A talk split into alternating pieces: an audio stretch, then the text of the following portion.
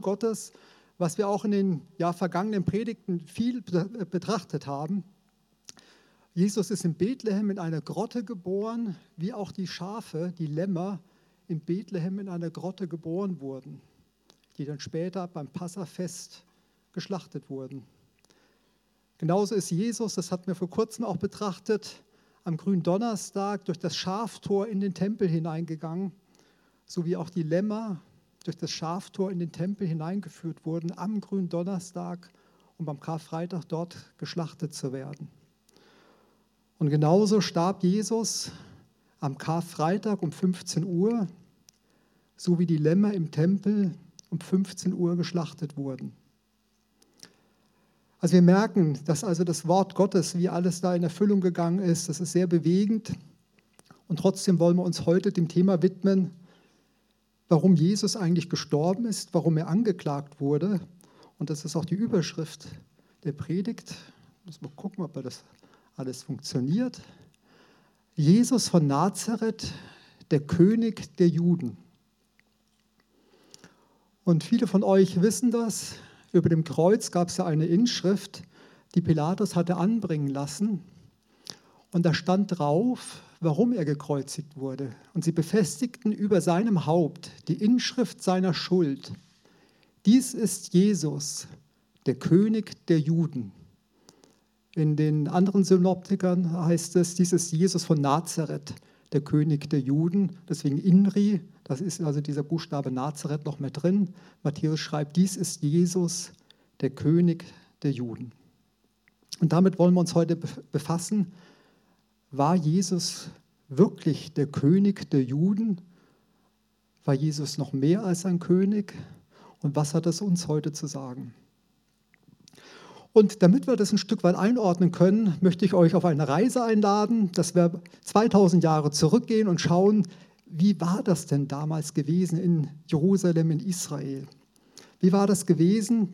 Unter welchen Umständen haben die Menschen gelebt? Und es war also so, dass die Israeliten unter der römischen Besatzungsmacht litten. Rom hat die ganze, das ganze damalige Reich, die ganze damalige Welt besetzt.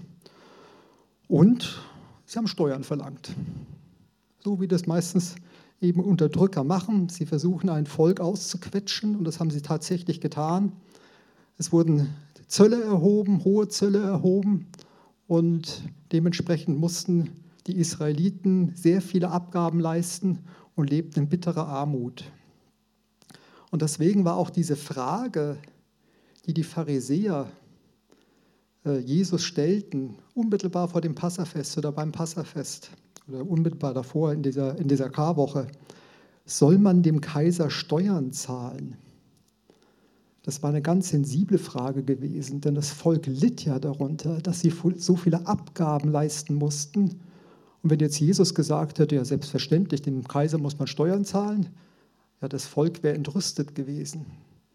Und äh, viele, die ihm anhingen, hätten es überhaupt nicht verstanden. Und wenn Jesus gesagt hätte, nee, dem Kaiser darf man keine Steuern zahlen, das ist nicht richtig, ja, dann hätten also die Pharisäer ihn direkt als Aufrührer zu den Römern geschickt oder zu den Römern verschleppt, damit er also dann unmittelbar auch hingerichtet wird, denn die Römer verstanden keinen Spaß, wenn es darum ging. Ähnlich wie das Finanzamt heute, also wenn man Steuern hinterzieht, also das ist, da versteht der Staat auch keinen Spaß, aber das waren nochmal ganz andere Methoden, die die damals durchlitten. Und es war so grausam, dass also da Menschen dann wirklich gekreuzigt wurden. Das war also gang und gäbe gewesen. Und im Jahr 70 nach Christus fand es seinen Höhepunkt, als wirklich äh, zu Tausenden die aufständigen Israeliten, die aufständigen Juden gekreuzigt wurden. Das war die römische Besatzung, worunter Israelit litt. Aber es war nicht nur die römische Besatzung, es war darüber hinaus auch der israelitische König, der König Herodes. Das war ja der König von Israel gewesen. Und wir kennen den König Herodes aus der Weihnachtsgeschichte. Es war wohl ein geschickter Politiker, aber auch ein grausamer Herrscher. Er hat also, weil er auch Angst hatte, dass ihm irgendwas geschehen konnte, äh, dass seine Frau eventuell ähm, was machen könnte, was, äh, was seine Macht auch äh, angreift, hat er seine Frau hinrichten lassen, hat seinen ältesten Sohn hinrichten lassen.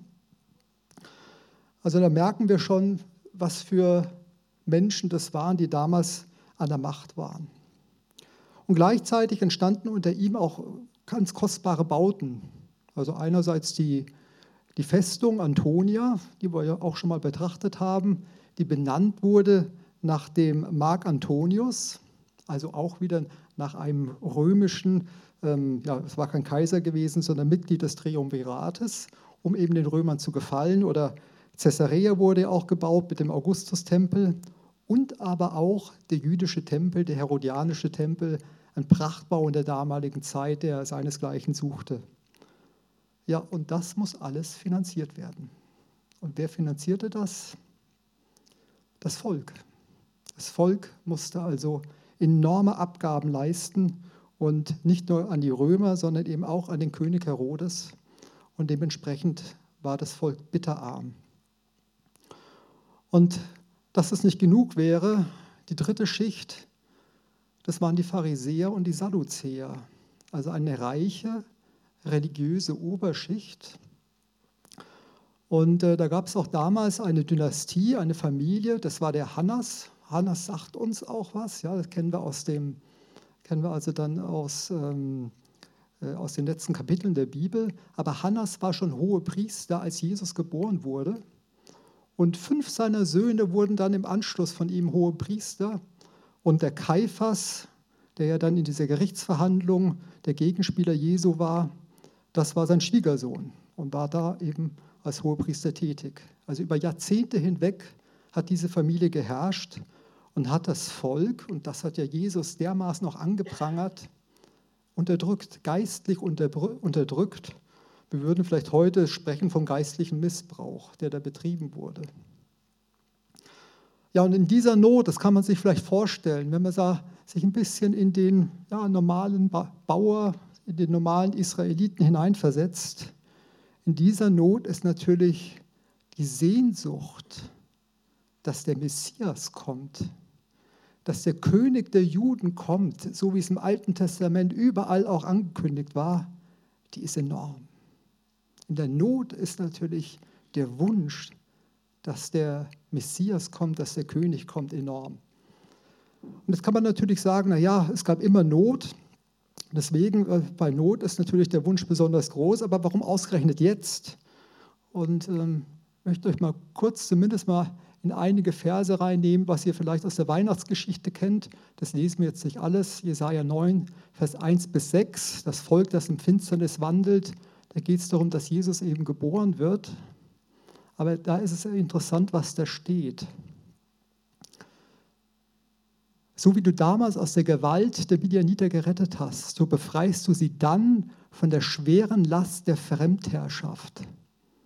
Ja, wenn das damals natürlich jemand gelesen hat, der unter der römischen Fremdherrschaft litt, der dachte, ja, das, das ist es jetzt. Er muss kommen. Du zerbrichst die Peitsche, mit der sie zur Zwangsarbeit getrieben werden. Sklaven gab es. Es gab Sklavendienst damals. Wenn man seine Schulden nicht bezahlt hat, das war die Konsequenz. Die Soldatenstiefel, die beim Marschieren so laut dröhnen und all die blutverschmierten Kampfgewänder werden ins Feuer geworfen und verbrannt. Denn uns ist ein Kind geboren, ein Sohn ist uns geschenkt, er wird die Herrschaft übernehmen, man nennt ihn wunderbarer Ratgeber. Also das die Israeliten das damals mit ganz anderen Augen gelesen haben, als wir heute. Ich glaube, das kann man sich vorstellen. Deswegen war also der Glaube, Mensch, jetzt kommt der Messias, war besonders groß. Aber, kann man auch sagen, also Zeiten gab es immer. Dennoch steht im Buch Daniel, und das ist äußerst interessant, das Buch Daniel wurde im Jahr 530 vor Christus ungefähr geschrieben, datiert man ungefähr, als der König Nebukadnezar, eine historische Persönlichkeit, als er damals herrschte. Und im Buch Daniel steht also, dass der Nachfolger von König Nebukadnezar, er wird einen Befehl geben, dass Jerusalem wieder aufgebaut wird. Und dann heißt es, Und 400, das kann man jetzt berechnen, die Zahl steht nicht drin, aber das kann man berechnen, wenn man also da diese Verse liest. 483 Jahre später soll der Gesalbte, der Messias, soll dieser König kommen.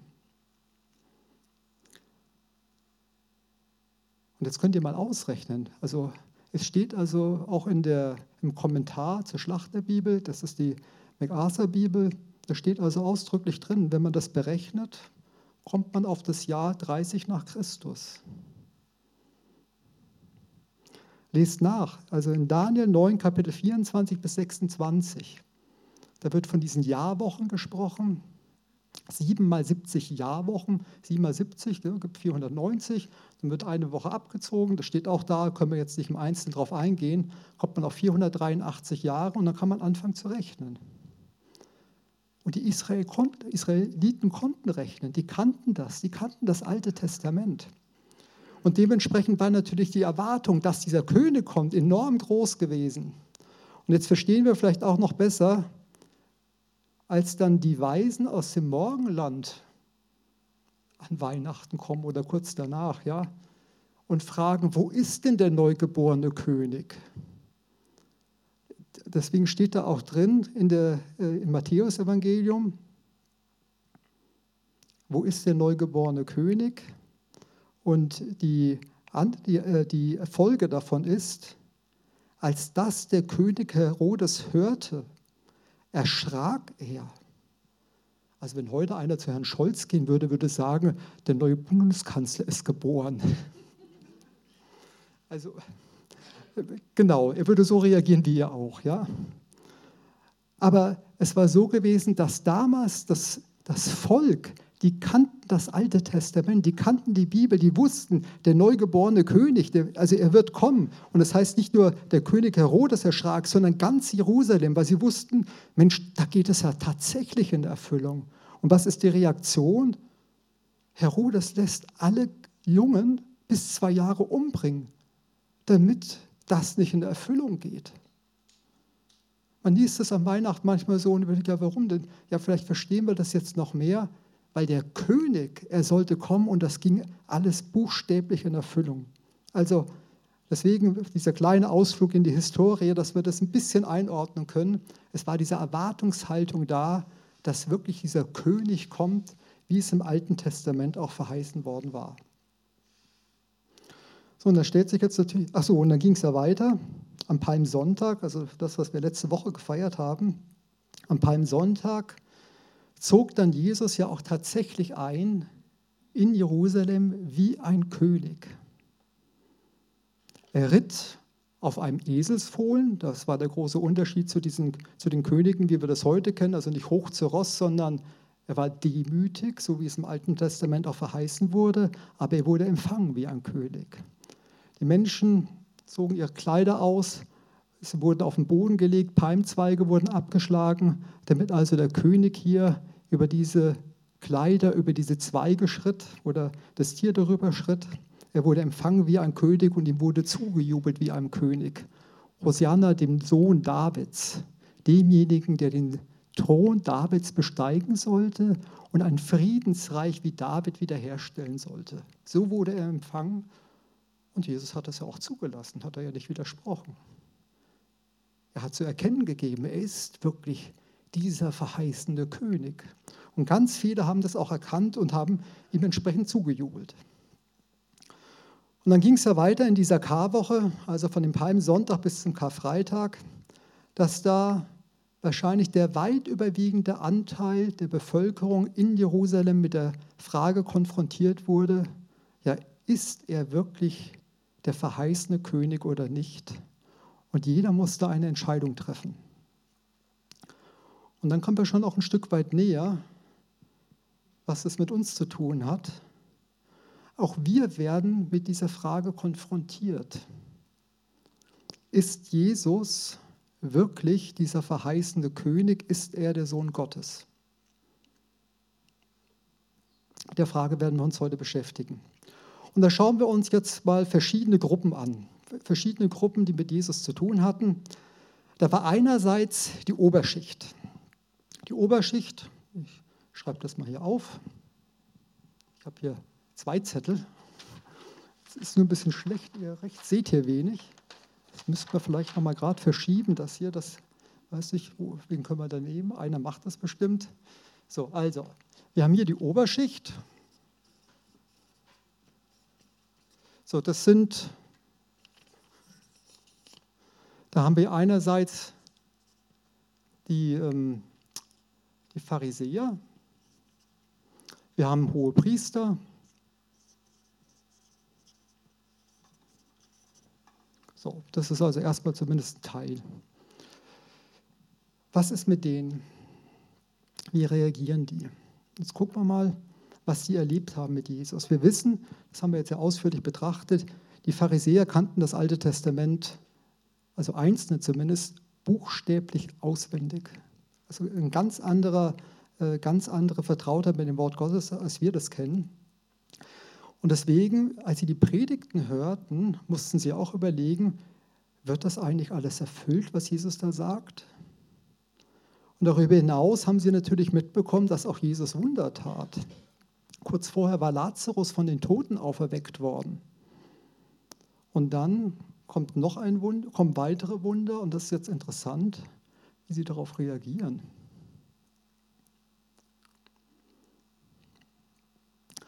Und das war also, nachdem Jesus vom, am Palmsonntag vom, vom Berg runtergezogen war und war, stand dann, war dann im Tempel gewesen, hatte diese Tempelreinigung vollzogen. Und da heißt es, und es kamen Blinde und Lahme im Tempel zu ihm und er heilte sie. Also er tat offensichtlich Wunder. Als aber die obersten Priester und die Schriftgelehrten die Wunder sahen, die er tat, und die Kinder, die im Tempel riefen und sprachen, Hosianna, dem Sohn Davids, da wurden sie entrüstet.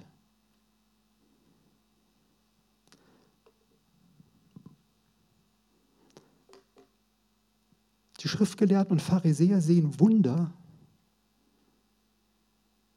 Und es ist nicht so, dass sie sich bekehren aufgrund der Wunder, sondern sie sind entrüstet und sagen, guck doch mal, was die machen, du musst da eingreifen, du kannst dich doch nicht hier als Sohn Davids bezeichnen lassen. Das ist die Reaktion hier dieser Pharisäer auf die Wunder. Und da möchte ich auch anknüpfen an das, was Roland letzte Woche gesagt hat. Wir meinen manchmal, wenn man Wunder sieht, dass daraus eben unmittelbar eine Bekehrung resultiert, dass jemand dadurch zum Glauben geführt wird. Und wir stellen ja auch fest, dass dann Einzelne eher sagen, ach, naja, das war Zufall gewesen. Ja, das war ja, wissen wir nicht oder bildest du dir ein? Und mit der Frage müssen wir uns aber auch auseinandersetzen.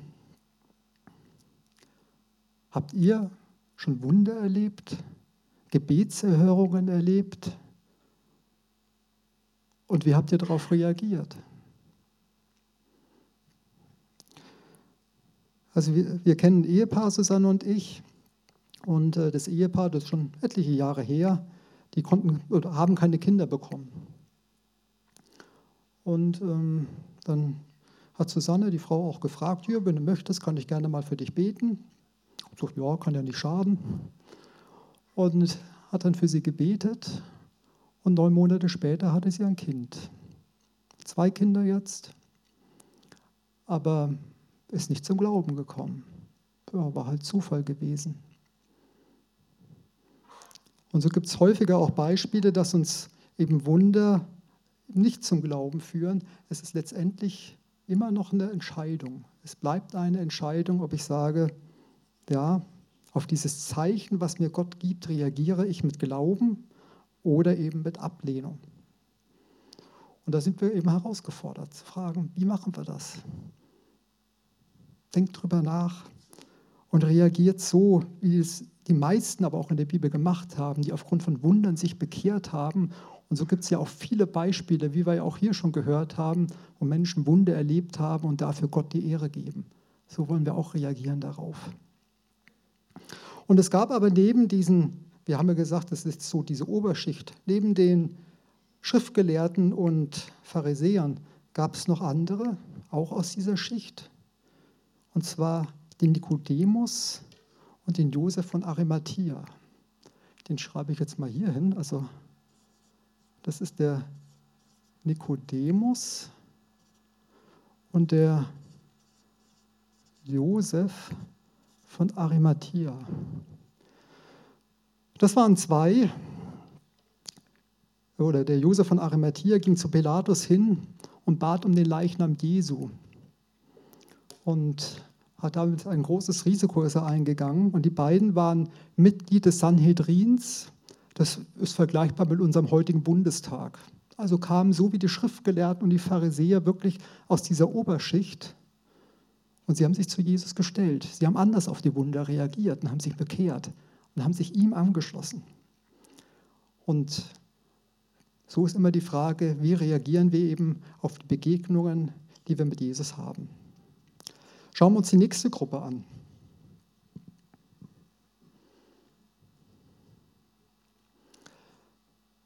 Und als sie an den Ort kamen, den man Schädelstätte nennt, es war also nach der Verurteilung gewesen, Pilatus hatte auf Druck der hohen Priester, aufgrund des Drucks der Schriftgelehrten und des Volkes ähm, das Urteil gesprochen.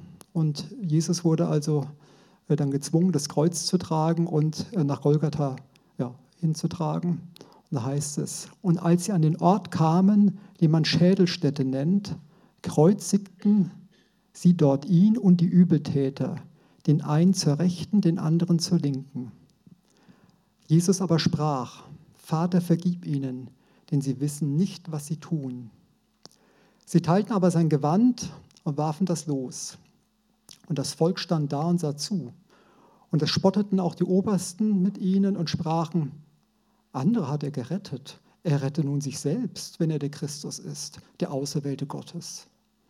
Aber auch die Kriegsknechte verspotteten ihn, indem sie herzutraten und ihm Essig brachten und sprachen, bist du der König der Juden, so rette dich selbst. Es stand aber auch eine Inschrift über ihm geschrieben, in griechischer, lateinischer und hebräischer Schrift, dieser ist der König der Juden. Also wir sehen hier verschiedene Gruppen. Wir sehen hier einerseits diese beiden Räuber, diese beiden, ähm, also in einer Übersetzung heißt es Räuber, in dem anderen heißt es, kriege ich jetzt nicht ganz zusammen. Und äh, sie wurden beide gekreuzigt und erlebten jetzt die letzten Stunden ihres Lebens an der Seite von Jesus eben in dieser Kreuzigung. Und was erleben sie? Wie reagiert Jesus, nachdem er schon das Martyrium der Geiselung hinter sich gebracht hatte, an der er wahrscheinlich fast gestorben wäre oder fast gestorben äh, ist? Die beiden Räuber werden das wahrscheinlich nicht durchlitten haben.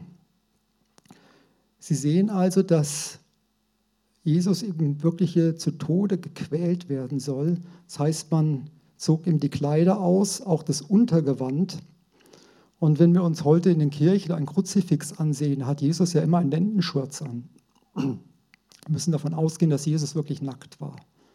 Also man hat nicht nur versucht, ihn körperlich zu Tode zu quälen, sondern ihm jegliche Würde auch zu nehmen, wo es nur ging. Und die Pharisäer gehen eben vorbei und es reicht ihnen nicht, dass er hier so, so leidet, sondern sie verspotten ihn. Genauso auch wie diese Kriegsknechte und wie auch diese beiden Räuber. Und jetzt ist die Frage, wie reagiert Jesus auf dieses ganze Unrecht? Wie reagieren wir wenn uns Unrecht geschieht. Ich muss euch eine Geschichte von mir erzählen. Das ist keine rühmliche Geschichte, aber dennoch möchte ich euch daran teilhaben und vielleicht auch einen kleinen Weg aufzeigen, wie man es besser machen kann und wie man es aber auch dann perspektivisch besser macht. Das ist so, denke ich, so sieben, acht Jahre her. Da bin ich morgens äh, ins Büro gefahren auf der Autobahn, war relativ wenig los. Und da kam also von hinten ein Fahrzeug an mit sehr hoher Geschwindigkeit und hat die Lichthube getätigt und ich habe mich wirklich fürchterlich erschrocken. Wobei ich nicht schneller fahren konnte, weil vor mir war halt auch ein Auto. Ich konnte nicht drüber springen. Ja. So, also ich habe mich sehr erschrocken und äh, dann, bin dann schnell nach rechts rüber gefahren. und habe mich unheimlich geärgert über den. So, was wäre jetzt die richtige Reaktion gewesen? Sich einfach zu beruhigen? Nee, das habe ich aber nicht gemacht. Ich bin dann einfach nach links wieder rüber, ihm hinten dran und habe ihm dann auch die Lichthupe gegeben und bin ihm dann so vielleicht ein, zwei Kilometer hinterhergefahren. So. Ja, und danach ja, habe ich mich halt besorgt, habe gedacht, also was machst du denn hier? Das kann ja wohl nicht sein. Ja, dass du auf, jetzt auf das Fehlverhalten des anderen so reagierst, mit Groll, mit Ärger, mit, ja, auch ein Stück weit ja mit Rache war ja nichts anderes gewesen. Und ähm, ja, ich habe mich dafür geschämt einfach und dachte, sowas gibt es doch gar nicht. Jetzt guck mal, was Jesus eigentlich für einen Anspruch an uns stellt.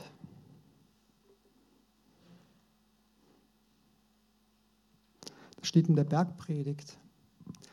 Ich aber sage euch, liebt eure Feinde, segnet, die euch fluchen Tut wohl denen, die euch hassen und bittet für die, welche euch beleidigen oder verfolgen. Das ist der Anspruch Jesus. Das ist sein Anspruch. Liebt eure Feinde, segnet sie, tut wohl denen, die euch hassen. Und wie hat er reagiert? Wir haben es gelesen. Wo steht es jetzt? Er betet, Vater, vergib ihnen, denn sie wissen nicht, was sie tun. Jesus ist der, der größten Ungerechtigkeit ausgesetzt und erfüllt genau das, was er als Anspruch in der Bergpredigt formuliert hat. Und jetzt kommt aber auch die gute Botschaft. Auch wir können, wenn uns Ungerechtigkeit widerfährt, so reagieren. Wir können frei werden von der Macht der Sünde. Wir glauben zwar, wenn wir mit Hass und mit Ärger reagieren, dass es uns gut tut. Mir hat es bei der Autofahrt nicht gut getan.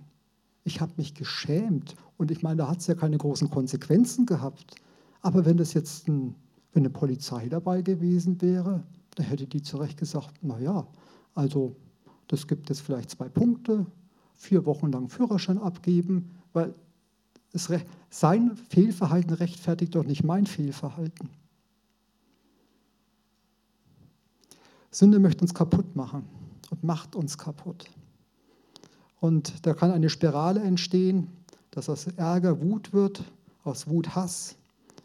Ja, und in der Endstufe der Eskalationsspirale geht es nur noch darum, in den Abgrund zu gehen. Und notfalls geht man halt zusammen in den Abgrund. Und diese Spirale kann durchbrochen werden. Und Jesus befreit uns davon. Da geht es also darum, dass wir wirklich frei werden von dieser Macht der Sünde. So, und jetzt nochmal zu meinem Auto. Wie mache ich es jetzt? Ich habe jetzt hinten einen Aufkleber drauf.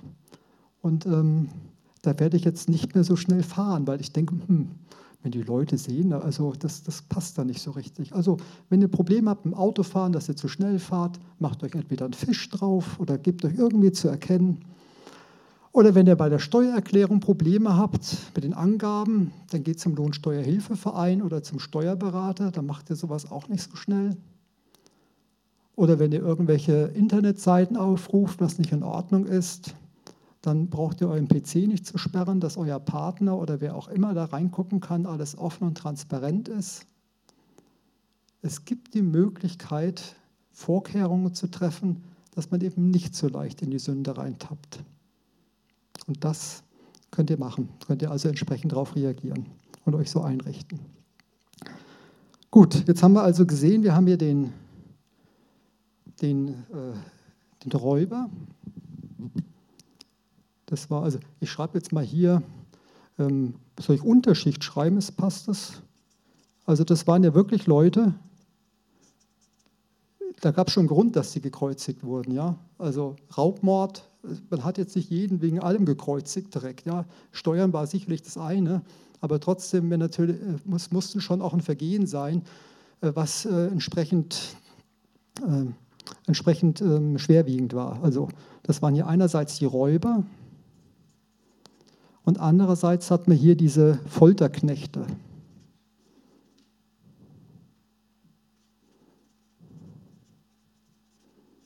So.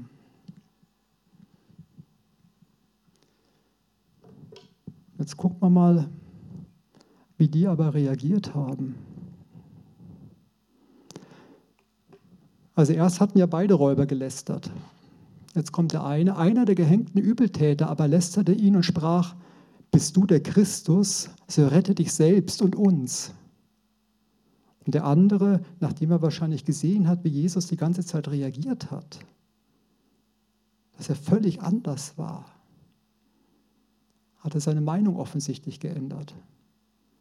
Anfangs hat er auch gelästert, steht im Matthäus-Evangelium. Also bist du der Christus, so rette dich selbst und uns. Der andere aber antwortete, tadelte ihn und sprach, fürchtest auch du Gott nicht, da du doch in der gleichen, im gleichen Gericht bist. Und wir gerechterweise, denn wir empfangen, was unsere Taten wert sind, dieser aber hat nichts Unrechtes getan. Und er sprach zu Jesus, Herr, gedenke an mich, wenn du in deine Königsherrschaft kommst. Und Jesus sprach zu ihm, warte ich, ich sage dir, Heute wirst du mit dir, mit mir im Paradies sein.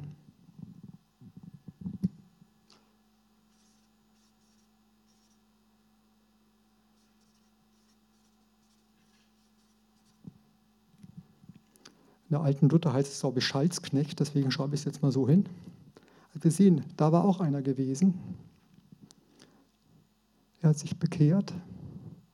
Und jetzt gucken wir uns mal die Folterknechte an, den Obersten.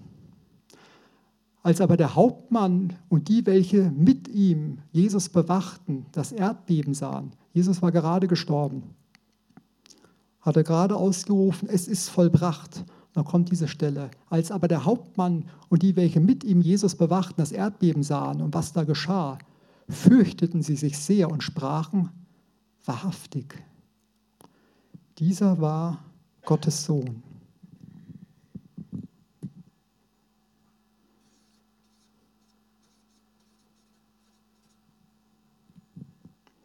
Es haben sich auch Soldaten bekehrt. Also wir sehen, es gab welche auf dieser Seite und es gab welche, die haben Jesus als ihren König angenommen. Und jetzt schauen wir uns noch das Volk an. Jetzt schauen wir uns noch die an, wie dich und mich. Und zwar, es war ja einiges an Volk, das dabei stand und zusah mutmaßlich auch viele Anhänger von Jesus, die am Palmsonntag Jesus gefeiert hatten als ihren König. Es waren Jünger von ihm da gewesen, Johannes war da, dann ähm, seine Mutter war da gewesen, Maria Magdalena und sicherlich auch viele Anhänger von Jesus. Was sich äh, daraus ableitet, dass am Pfingsten aufgrund der Predigt ja alleine 3000 Menschen sich bekehrten. Und äh, deswegen müssen das Sympathisanten gewesen sein, die Jesus auch anhingen. 3000, das war ungefähr 10 Prozent der damaligen Stadt gewesen, der Bevölkerung. Und da wurden, meine ich, nur die Männer gezählt. Also es war ein, eine unglaublich große Anzahl. Aber es waren auch Schaulustige da. Schaulustige, die wenige Stunden zuvor bei der Gerichtsverhandlung geschrien haben, kreuzige ihn. Also ein Teil des Volkes hatte Jesus als König angenommen und ein Teil lehnte ihn ab.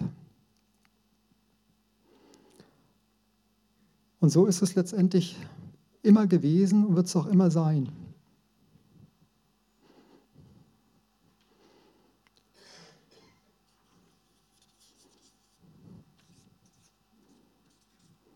Wir haben hier eine Oberschicht, wir haben eine Unterschicht, wir haben das breite Volk, das ist irgendwo dazwischen.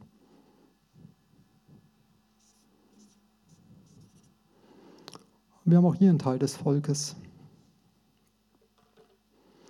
Ein Teil des Volkes hat ihn angenommen, ein Teil hat ihn abgelehnt. Und das war immer in der Geschichte auch so gewesen. Das sehen wir beispielsweise auch im Alten Testament. Im Alten Testament hatte das Volk Israel keinen König gehabt, sondern Mose war ihr Leiter gewesen, Josua und anschließend ging ja auch das über die äh, Jahrhunderte, Jahrhunderte hinweg über die hohen Priester weiter bis auf Samuel.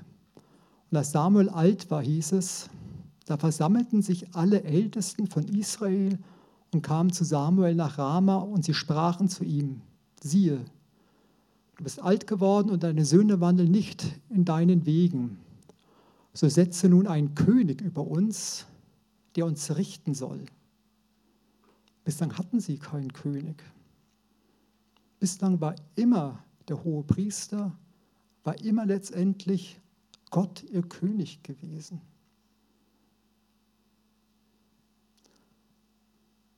Sagen sie, setze nun einen König über uns, der uns richten soll nach der Weise aller Heidenvölker. Was hatten die Pharisäer geschrien? Als Pilatus sie fragt, und was soll ich mit eurem König machen, mit dem König der Juden? Da sagt er, wir haben keinen König, nur den Kaiser, den sie eigentlich gehasst haben. So, und hier geht es dann weiter. So setzt nur ein König über uns, der uns richten soll nach der Weise aller Heidenvölker. Da sprach der Herr zu Samuel, höre auf die Stimme des Volks in allem, was sie dir gesagt haben. Denn nicht dich haben sie verworfen, sondern mich haben sie verworfen, dass ich nicht König über sie sein soll. Wie sie es getan haben, von dem Tag an, als ich sie aus Ägypten heraufgeführt habe, bis zu diesem Tag, indem sie mich verlassen und anderen Göttern gedient haben. Genauso tun sie es jetzt auch mit dir. Und Jesus greift diesen Gedanken auf, als er zu dem Passafest geht, von Jericho hoch nach Jerusalem und erzählt das Gleichnis den Jüngern, dass ein Edelmann auszog, um seine Königswürde zu holen. Jesus war auf dem Weg nach Jerusalem, um als König empfangen zu werden. Das ist das Gleichnis. Und da heißt es, aber die Bürger schickten eine Gesandtschaft hinter ihm her und sollten ihm sagen, wir wollen nicht, dass dieser über uns herrsche.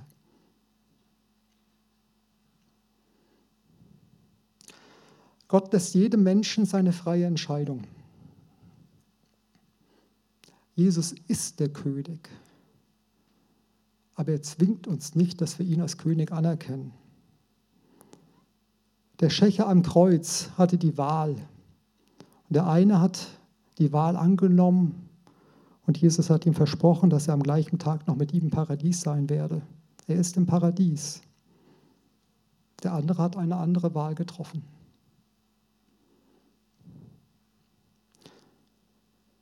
Und so stehen wir letztendlich genau vor der gleichen Frage. Sind wir auf dieser Seite hier egal zu welcher gesellschaftlichen Schicht wir gehören, Oberschicht, Unterschicht, ob wir zum gemeinen Volk gehören, oder haben wir Jesus als unseren König anerkannt? Hier gibt es übrigens keine Oberschicht, Unterschicht, das ist völlig egal. Was, die Vergangen was man hier gemacht hat, ist völlig gleichgültig hier drüben. Da gibt es nicht mehr die Unterscheidung. Und vor der Frage stehen auch wir. Vor der Frage stehen wir. Haben wir Jesus als unseren König angenommen? Wo gibt es einen König, der für sein Volk stirbt, der alles Leid aufnimmt, sonst immer umgekehrt? Sonst wird immer erwartet, ja, der König muss verteidigt werden und äh, bis zum letzten Blutstropfen. Bei Jesus ist es gerade umgekehrt. Also liebe Freunde, liebe Geschwister, es wäre eine Tragödie, wenn man an diesem Angebot vorbeigeht. Ich kann euch nur herzlich einladen, diejenigen, die Jesus noch nicht angenommen haben, nehmt ihn an als euren König. Wir dürfen die Ewigkeit bei ihm verbringen. All das Gute dürfen wir bei ihm erleben. Und so hat jetzt auch jeder gleich die Möglichkeit, wenn wir das Abendmahl feiern, kann einfach seinen Namen hinschreiben.